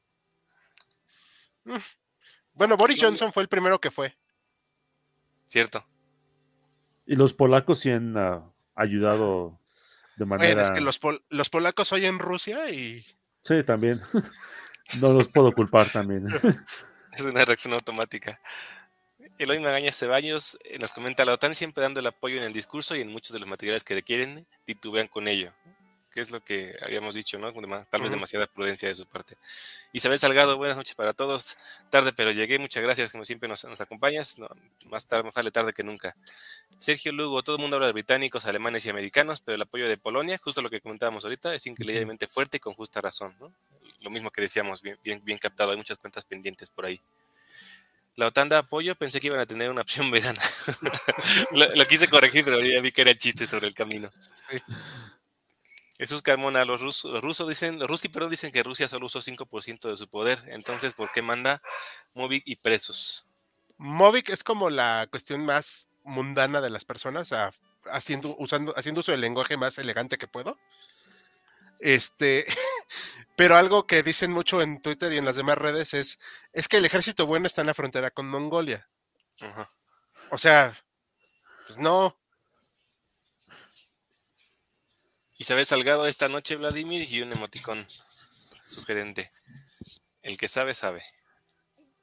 Imperio Tigre 131. Curioso cómo hace 100 hace 100 años el, bueno, el, Rusia o la Unión Soviética no pudo ni siquiera contra Polonia. Sí es cierto. Es correcto. Alejandro Cadena, estoy de acuerdo con, con Esaú en que el imperialismo ruso se puede observar en vetar la condena a los, a los serbios por la guerra de los Balcanes. Hay un imperialismo entre sus genes. Creo que está bien dicho así como, como plantea él, ¿no? Está como en los genes y en los de Gentes, ¿no? más que nada. Ah, en tus gentes, perdón, sí, sí.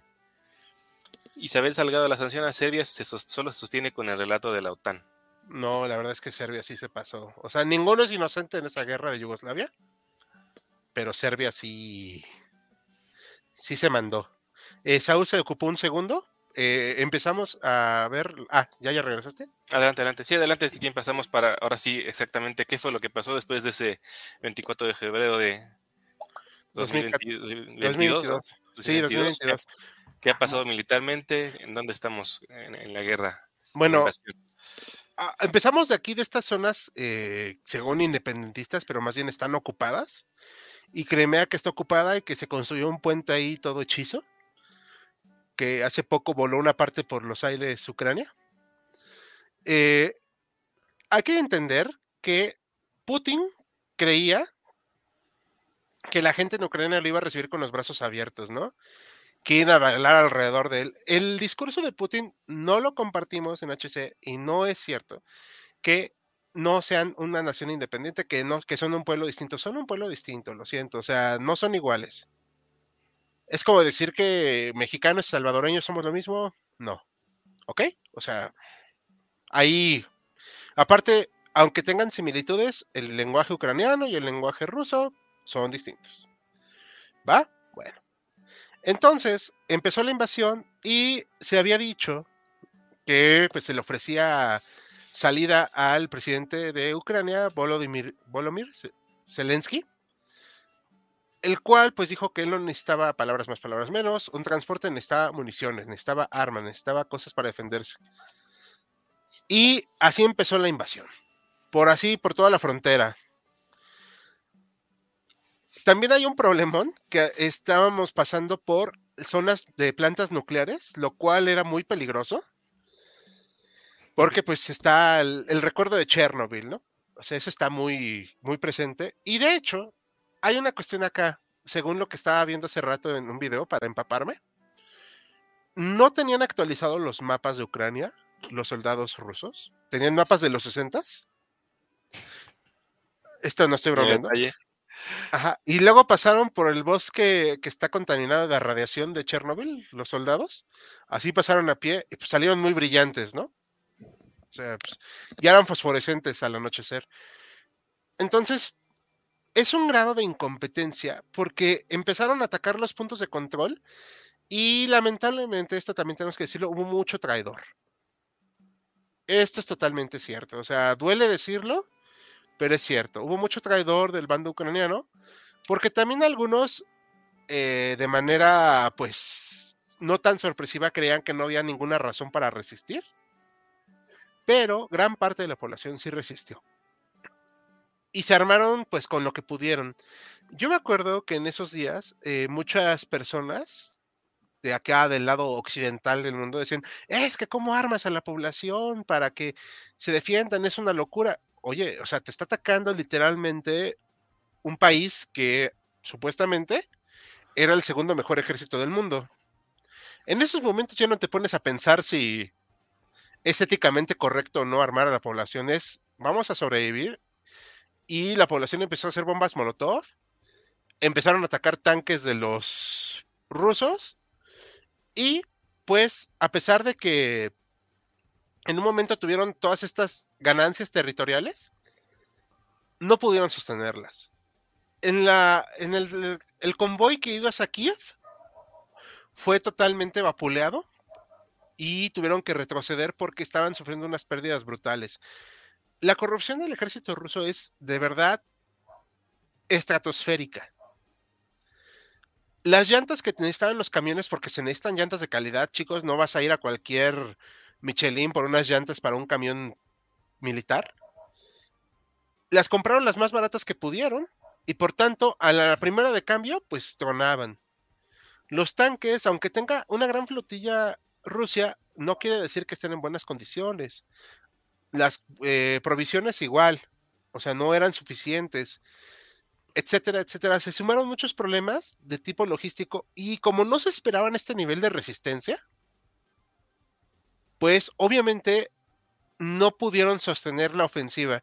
Se calcula que se metieron, eh, se empezó la invasión con 200 mil soldados rusos. Obviamente no me fui y los conté a cada uno, digo, es lo que se calcula. Se calcula también que el ejército ruso ha perdido 100 mil. Es la mitad. O sea, ¿cómo pierdes a la mitad de tu fuerza invasora? en, un, en menos de un año. O, sea, bueno, pon tú, ok, vamos a, redondearlo a un año.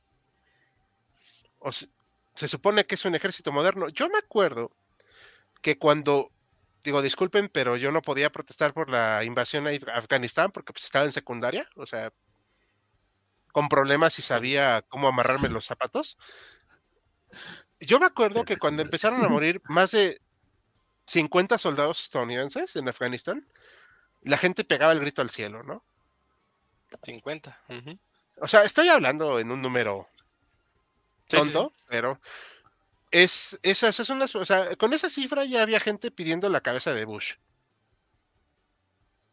Acá con más de 100 mil, pues, o sea, siguen enviándola así a la gente.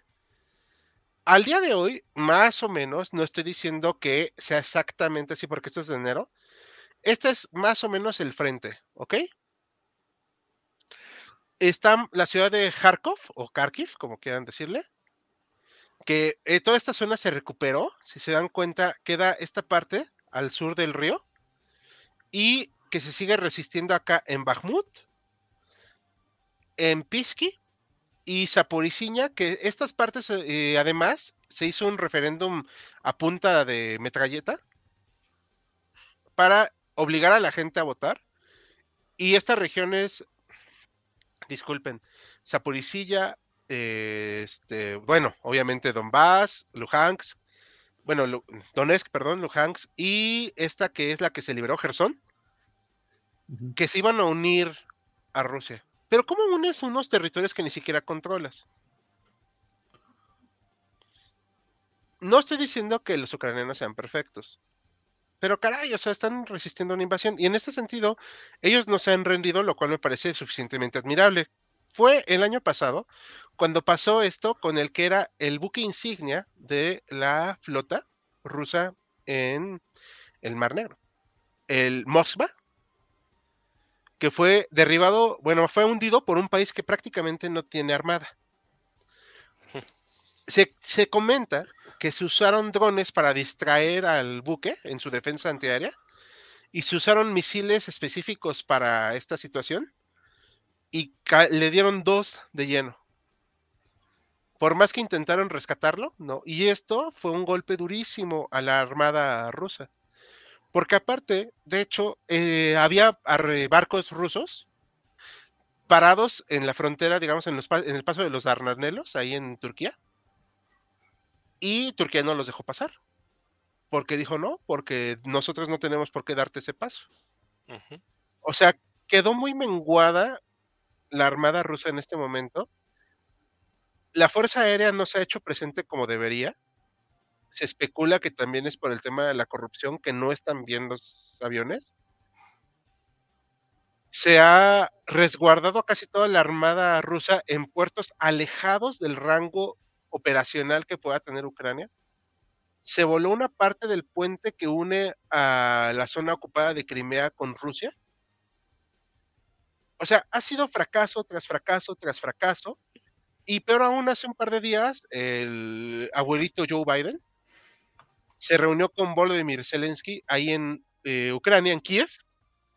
Según esto fue una visita sorpresa, pero pues, digo, yo no soy tan ingenuo para creerme esas palabras. Yo no sé ustedes, ahí ya vamos a poder discutirlo. Pero esto fue un mensaje muy fuerte. ¿Sí le avisaron a Rusia? Digo, sí, porque pues al final no están en guerra Rusia y, Estados Unidos. Estados Unidos. Pero al final fue como decirle a Rusia, vamos a estar ahí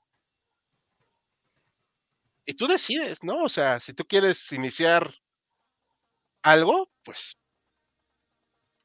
Porque fue con doble intención el aviso. O sea, como para decirle, si le pasa algo a Biden en ese momento, habrá consecuencias. Como ponerle la, carnada.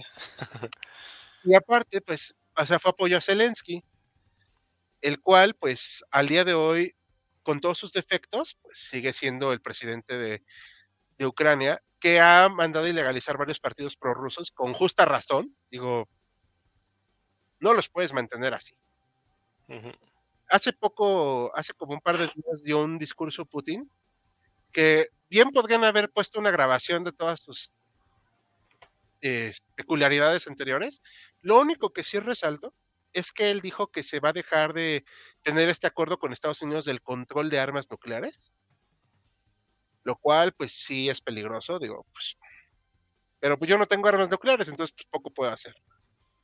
Así que no, no, no me puedo preocupar pues por lo que no me no controlo. No te atañe. Ajá, aquí estaba el territorio y aquí está lo que queda. ¿Ok? Las, bajas civiles han sido fuertes, más de 7.000 civiles eh, lamentablemente han fallecido, 11.000 eh, lesionados. Y también hay algo que no se ha comentado lo suficiente, ha habido secuestro masivo de niños. Y eso es un crimen de lesa humanidad. Porque se los llevan, no les permiten hablar ucraniano y les inculcan que deben de ser rusos. Y se los dan a familias rusas. Wow. O sea, eso es un crimen. Pero, pues bueno, hubo unos niños que se lograron escapar, por cierto. Estas son cifras del el Ministerio Ucraniano. Yo no voy a decir que son la verdad absoluta, ¿ok? Para que no digan que propaganda, que este nacionalsocialista, etcétera. Es lo que comenta que puede ser que se haya perdido de parte de Rusia. Yo sí le calculo 100 mil soldados eliminados.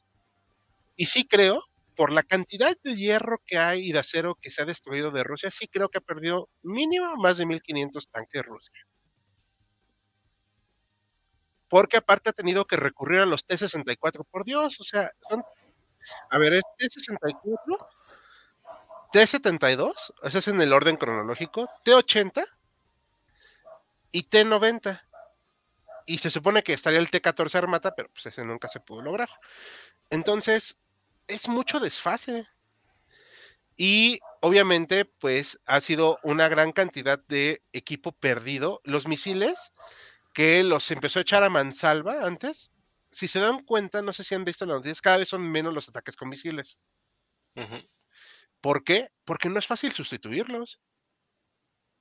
O sea, pues no es barato. Entonces, el super duper mejor ejército, el eh, que es el segundo mejor ejército del mundo, el otro día platicábamos en, eh, pues nosotros hablamos en un grupo de WhatsApp, obviamente, para el equipo, para organizarnos. Decíamos, pues es que Zelensky está buen comediante que pues ha hecho de Putin un chiste, ¿no? Y al final... El chiste no sé, original de nosotros, ha pasado... No, sí, han dicho. Pero también es cierto que ahorita Rusia es el segundo mejor ejército en Ucrania porque han mostrado una incompetencia y algo que, sí, a esto vamos a con Martín Titero, eh, este es con crónicas militares, hacen muchos live ellos, hablan mucho de la situación y algo que surgió y que a mí me llamó mucho la atención y creo que como historiadores, y no lo estoy diciendo en tono irónico, vamos a tener que estudiar, es la organización en redes sociales de esta organización llamada NAFO, North Atlantic Fella Organization el cual con memes y demás muestras de apoyo han dado difusión a la causa ucraniana. Han hecho colecta monetaria y de recursos alimentarios y de equipo para los ucranianos. De hecho, había unas pick-up, no encontré las fotos, lamentablemente, había unas pick-up militares que lograron juntar el dinero para enviarlas a Ucrania. O sea, la verdad es que es una organización muy interesante y algo muy, muy, muy importante que decir, no es una nacionalidad, es multinacional. Y sobre todo los países bálticos están más que puestos para apoyar a Ucrania. Aquí está el HIMARS, digo obviamente que está con la versión del meme, pero este es el HIMARS. Es una arma muy buena, artillería, en la cual ha hecho pedazos varias, este, varias bases rusas. El San Javelin con el NAFO. Y este San Javelin que surgió como MM porque el Javelin hizo pedazos a muchos tanques este, rusos. Que de hecho llegó al absurdo Rusia de ponerle rejitas así como tendederos arriba a sus tanques. O sea, no, no sirve eso. Y aquí está el meme, se hace realidad Esto es en Kiev y se tomó una foto Biden hace poco ahí. Y que hablábamos, eh, que este fue el último minuto puesto, Freedom Leopards. Esta fue la campaña que estuvo difundiendo NAFO para ayudar a que se lograra que se den tanques Leopard a Ucrania. Y de hecho algo muy importante que señalar, los Leopard están diseñados para destrozar a los blindados de origen soviético. O sea, se, no había ninguna razón realmente para no usarlos. Más que no querer usarlos. Sí. No sé si quieran comentar algo, perdón, me, me quise seguir para... No, no, no. Está perfecto, está perfecto. Ahí se me ocurre una pregunta, no sé si, es, si está bien planteado, no sé si es correcto, no sé si, si hay respuesta digo, nos has, nos has planteado un año de desastre tras desastre, tras desastre, de este error tras error, de falla tras falla en, en, la parte rusa. ¿Esto crees tú, Hal, que es más por incompetencia misma de, de Rusia o, o, sin quitarle mérito o darle todo el mérito a cosas que han hecho bien del lado ucraniano? Creo que son ambas. eh, digo, obviamente no estamos diciendo que los ucranianos sean eh, los santos angelitos de la guarda, no porque también han cometido crímenes, obviamente. Ahorita no estamos hablando de eso. Estamos hablando de la invasión a un país. Y este país pues, es Ucrania. ¿Y quién lo invadió? Rusia. Dicho eso, la cuestión acá es que Rusia ha cometido una serie de incompetencias como no tener buenos, eh, buena línea de suministros, o sea, logística. Sus eh, maquinaria está desactualizada sus generales están acostumbrados a la estrategia de envía todo lo que puedas y ahí lo que ganemos. O sea, es una estrategia de verdad de tipo Segunda Guerra Mundial. Yo sé que muchos admiran a Shukov, pero la cantidad de muertes que tuvo en su momento Shukov, o sea, habla de cómo era la estrategia soviética, porque pues tenemos un buen de gente, ¿no? ajá, entonces, también es cierto que les ha ayudado muchísimo a los ucranianos la inteligencia occidental. Hace unos días hablábamos de que es muy mala la inteligencia estadounidense, pero en cuanto a movimientos de este ejército ruso, creo que ahí sí se los toman más en serio.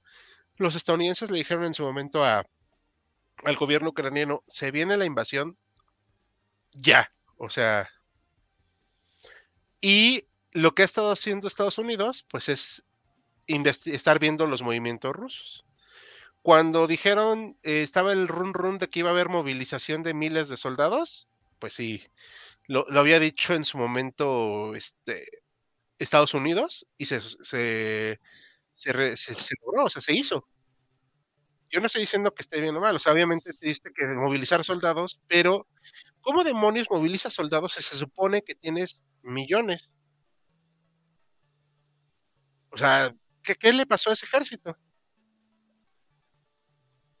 No sé, esas son cosas que no se pueden explicar si no hay detrás incompetencia, corrupción, desdén por tu propio ejército, tus propios soldados, y también una, un desinterés por ver más allá de tu propia nariz, o sea, no ver la cuestión internacional.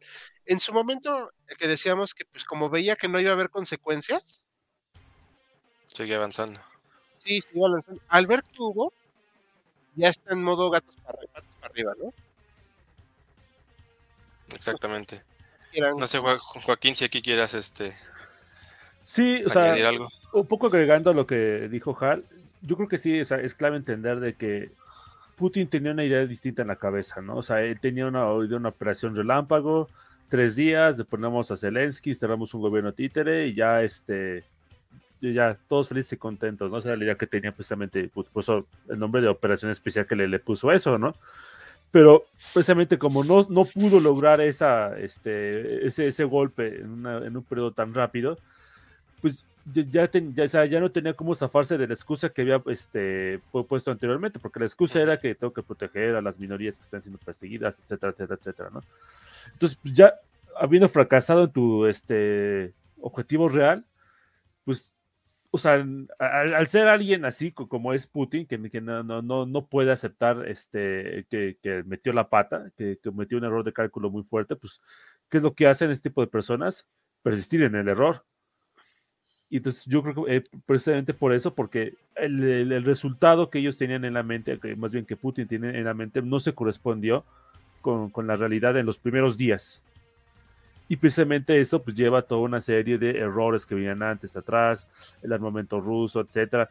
Algo que no hemos comentado es el, el, mismo estado del, del, ejército ruso, que pues, prácticamente todos sus soldados son conscriptos.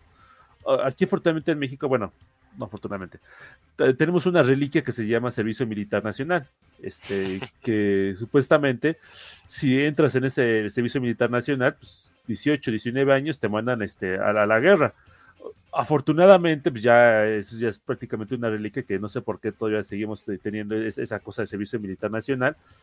Pero en el caso de Rusia no es una reliquia, o sea, sigue existiendo eso, o sea, sigue existiendo el hecho de que si tienes tal edad tienes que ir precisamente a la, guerra y tiene toda una serie de, factores, este, el, factor, hay, una palabra que ahorita no, no, no, no sé ruso, así que no, no, no la voy este, a pronunciar bien, que es como la de novatadas que es ese, como que rito de, iniciación que se hace en el ejército ruso y que es brutal. O sea, piensen ustedes en, las peores películas, bueno, en las peores en las películas donde se han visto peores ejemplos de bullying a, los, a los estudiantes y lo que pasa en el ejército ruso es peor.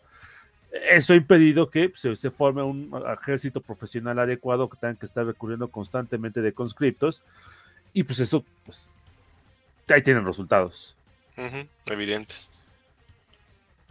algo que sí quiero comentar, perdón, sí es cierto, son 100.000 bajas, no necesariamente muertos, ¿eh? Perdón, aquí sí es cierto, ah, me equivoqué, perdón. Eh, ah, ok, y también me están corrigiendo, es el T64, no el T62. Ah, disculpen, es que entre tantos T's, digo, perdón, perdón, o sea, también me confundo, una disculpa. son muy originales con los nombres. Sí, este, pero bueno, este, sí, exacto, la, la, sí, la conscripción, eso es terrible. Y la, las novatadas es algo que sí leí en, en varios este, fuentes, de varios artículos. No, o sea, es una cosa brutal, o sea, es, dejarlos golpeados hasta la... Bueno. O sea, hasta el desmayo. Yo no aguantaría. Bueno, a mí no me gustaría, ¿verdad? Pero pues habrá quien diga que está padre. Ah, pues, pero bueno, yo no creo que esté bien. Ay, perdón, ¿sí me escuchan? Sí, sí, sí, sí, adelante, adelante. Ok, ok. Este. También hay que comentar algo muy importante. Si realmente Rusia tuviera todas las armas que dice que tiene, ¿por qué no las ha usado?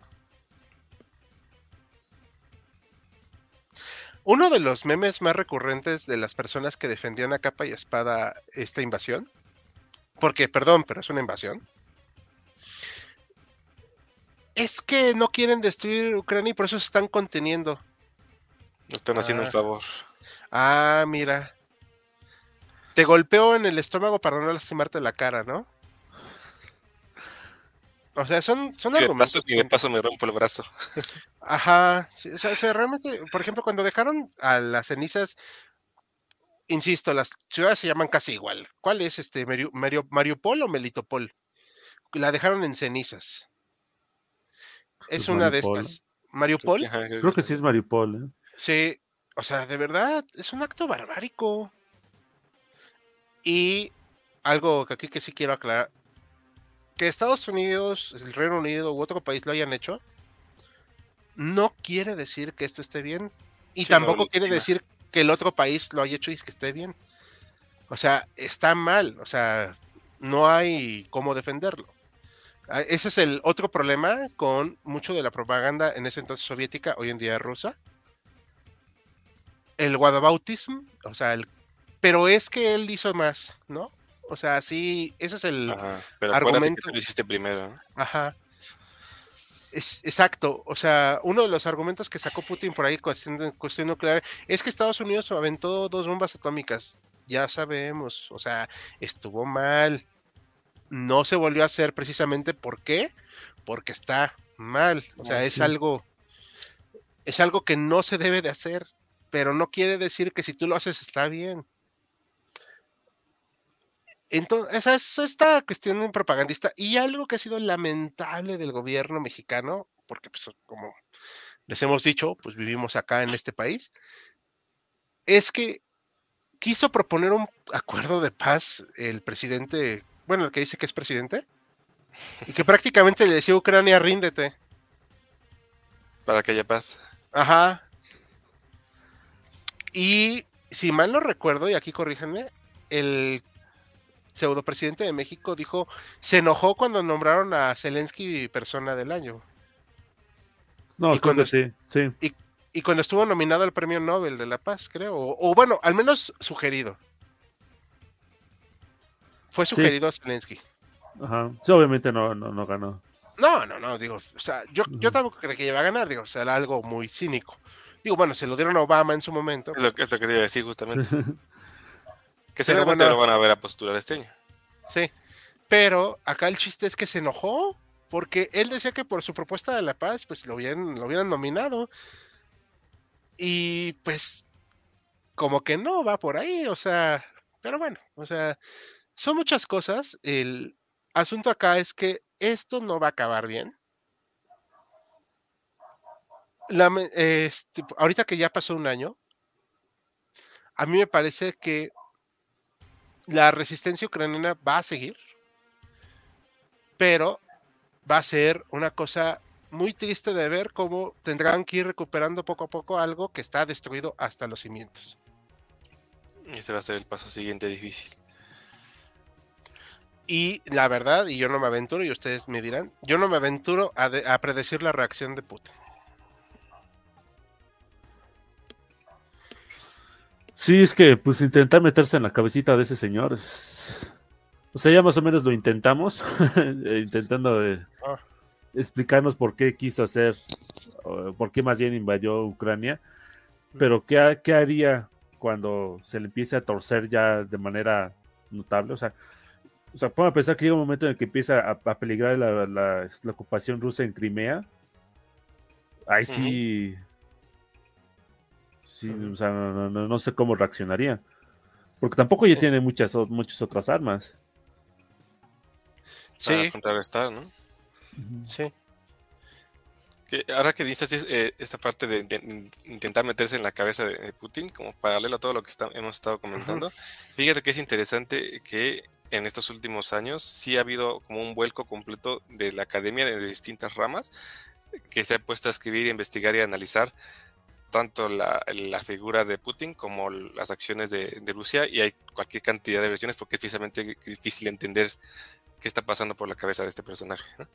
Sí. Pero sí, pero sí es muy significativo que se ha, volcado mucho de la academia, mucho de, bueno, del periodismo sobre todo, a, intentar eh, eh, explicarlo. Sí. Por cierto, los que pedían fuentes, aquí están, estos son del Ministerio de Defensa ucraniano. Claro. allá admití mi error que no son soldados muertos necesariamente, Bajas. Bajas, aunque en otro lado sí, aquí, eh, de parte de las con los británicos, si mal no recuerdo, sí se habla de soldados muertos. Mm, este, o sea, ok, yo no lo estoy diciendo. Insisto, como dije en el en vivo, yo no me fui a contar a cada soldado, o sea, por favor. Pero la verdad es que he visto videos, o sea, que también, yo sé, pueden ser manipulados, etcétera, etcétera. Pero los videos que hay son. O sea, una cosa brutal. No, no, no, no puedes actuar eso. Claro. O sea, no, no, no, no lo puedo concebir yo, digo, porque soy una persona de hecho pacifista, o sea, no me gusta la violencia. Pero lo veo y te deja frío, porque dices, o sea, van literalmente así sobre la pradera y salen pues ucranianos de las trincheras y pues obviamente hacen lo que tienen que hacer.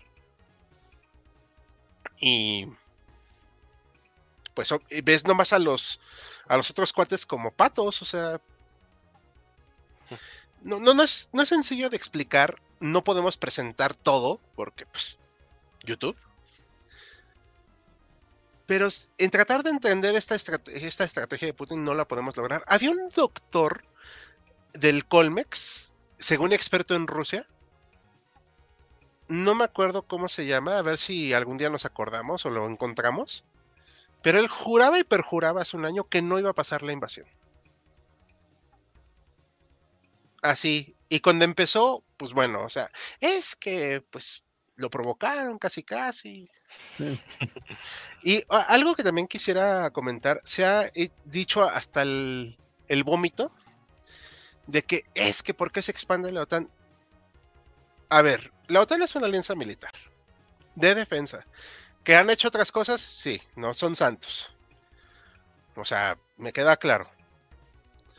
Pero, quien se quiere unir a la OTAN lo hace voluntariamente.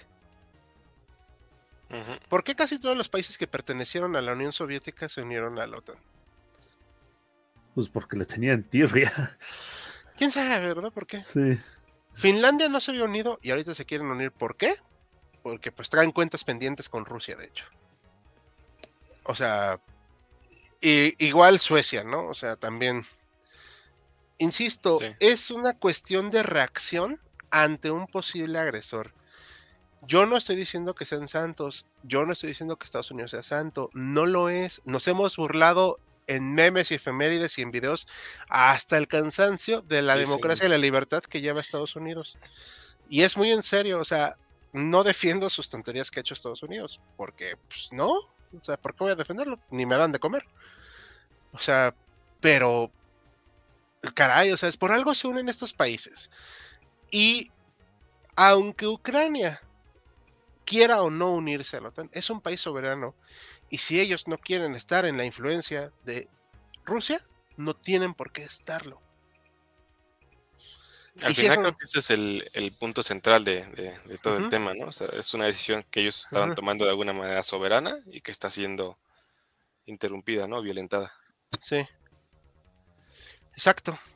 Porque algo que se dice, y esto estábamos platicando otro día Joaquín y yo así tras bombalinas, porque pues, estabas ocupado, eh, que no, no es un golpe de estado lo que pasó en el Maidán. Es una revolución. Y vamos a, y nos pusimos en, modo psíquico. Bueno, a ver, suponiendo que fuera un golpe de estado. ¿Quién llamó a Rusia? Nadie. ¿Qué le importa? ¿Qué se mete? Porque es como si justificáramos cuando intervino Estados Unidos con este Allende en Chile. No se puede justificar. Por más mal que me caiga Allende, no justifica el golpe militar. ¿No? Bueno, creo yo. Sí, lo que aplica para ambos escenarios. Sí, este. Pero bueno, esas son mis opiniones. O sea, yo tengo. O sea, yo diario me estoy empapando de lo que pasa. Admito que es un poco obsesivo, sí. Pero. Pero es muy interesante ver, eh, a modo de como historiador, cómo se desenvuelve un conflicto de esta envergadura en tiempo real. No lo digo por morbo, lo digo como alguien que realmente me apasiona tanto mi carrera como esta época que vivimos, porque es mi especialidad, por eso historia contemporánea. este, y me es impresionante ver cómo se fueron desencadenando una serie de sucesos, así como fichitas de dominó, y que llegan a un punto en que, o sea, pasamos de un hombre que era un comediante, bailarín y todo, a ser el líder de la resistencia de un país. Es el hombre indicado en el momento indicado, por más surreal que parezca. No es un santo y nunca lo va a ser. Pero ese hombre decidió defender a su país cuando bien pudo haberse ido. Y curiosamente no es el mejor hablando ucraniano, pero lo habla porque es lo que quiere hacer como un símbolo de unión.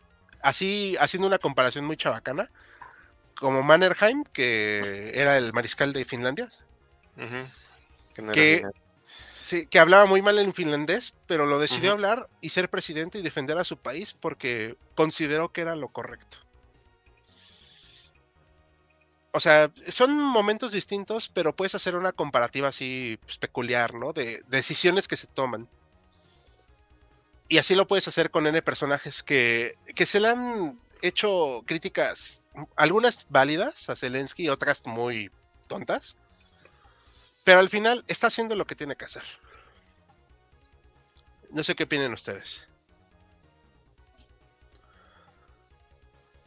Pues sí, es que es, es un evento, hasta cierto punto, otra vez, el hecho de ver, un evento tan importante, ¿no? Sucediendo ante tus propios ojos, aquí por lo menos ante los ojos este, de, las pantallas, que es donde podemos ver todo lo que está pasando del otro lado del mundo, literalmente.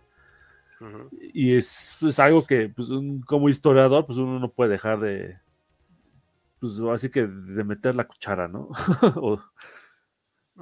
De chismear. Exactamente. Sí, los historiadores somos netamente chismosos.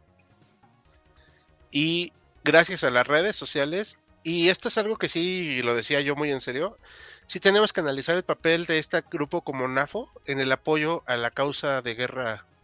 En el futuro, obviamente, digo, primero que termine y luego vemos qué onda. Pero a veces siento que Va a sonar muy rara esta frase, pero a ver qué pena. A veces siento que la historia sobrepasa la capacidad de los historiadores para analizarla. Mm, no, sé si a veces yo creo que siempre. Sí. O sea, y ahorita que está pasando en tiempo real. Más.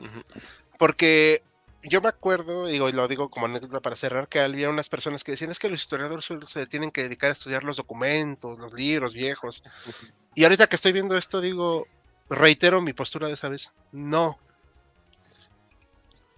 la historia pasa todo el tiempo frente a nuestros ojos, pero para interpretarla, ya esa es. Esa es tarea para otro día. Es correcto. Cierto.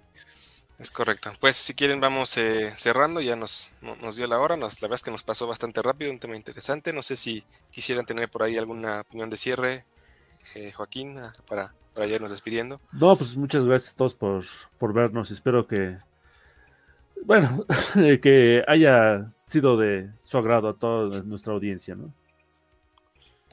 Muchas gracias, Joaquín. ¿Jala algo más que, añadir? Sí, pues, este, comentando eh, que comentan aquí algunas eh, personas, nada más para darle cierre, que no estamos tomando como 100% las veracidad de estas fuentes. Digo, perdón, pero yo no puedo buscar a todos, o sea, es dificilísimo. Creemos que esto es un aproximado, pero de acuerdo a la inteligencia británica, puede ser muy cierto. Dan cifras muy similares. ¿Ok? O sea, no estoy diciendo que no hayan muerto ucranianos, al contrario, es una tragedia. Es de verdad, o sea, algo muy grave, pero al final, pues tendremos que esperar a que se asienten las cosas y pues sí recalcar algo muy en serio no se puede ser neutral ante un acto tan grave. No lo fuimos en su momento algunos cuando Estados Unidos decidió invadir Irak. De, la segunda vez, ¿no? O sea, aunque era adolescente, yo decía, eso es estúpido, no lo hagan. O sea, pero obviamente, pues, ¿quién me iba a escuchar a mí? sí, o sea, cuando pasó lo de la primavera árabe y empezaron a intervenir otros países, yo decía, ¿por qué está pasando esto? No está bien. Pasó, obviamente. Pero se toman unas posturas y nadie puede ser imparcial ante estas situaciones criminales, brutales, y que no tienen una justificación real más que las ambiciones de una persona que quiere revivir sueños gloriosos de un pasado que le tocó vivir muy de poquito y que no puede admitir que no puede regresar. Exacto. Exacto. Sí, creo que al final yo igual me subo a esa, esa conclusión y creo que nosotros mismos pasamos por ese proceso de, del envío que hicimos hace un año a este, de, de, de, finalmente tomar esa, esa, postura de no poder aceptar o no, poder eh, mantenerte neutro ante lo que ya ahorita desnudamos como que es una invasión, como bien la describiste, ¿no? Aprovecho ya para cerrar una, una, disculpa a muchos comentarios que ya no pudimos poner. Lamentablemente nos ganó, nos ganó el tiempo. Sí, los estuvimos leyendo y por ahí Hal rescató algunos para, para, comentar. Una disculpa a los que no pudimos poner, un agradecimiento a los que estuvieron comentando. Y pues si no hubiera nada más que, agregar de su parte, agradecerles que nos hayan acompañado en este en vivo, que estén al pendiente de nuestras redes sociales, la votación para, para los siguientes en vivos. Y pues bueno, sin más que decir, buenas noches y que descansen. Chao.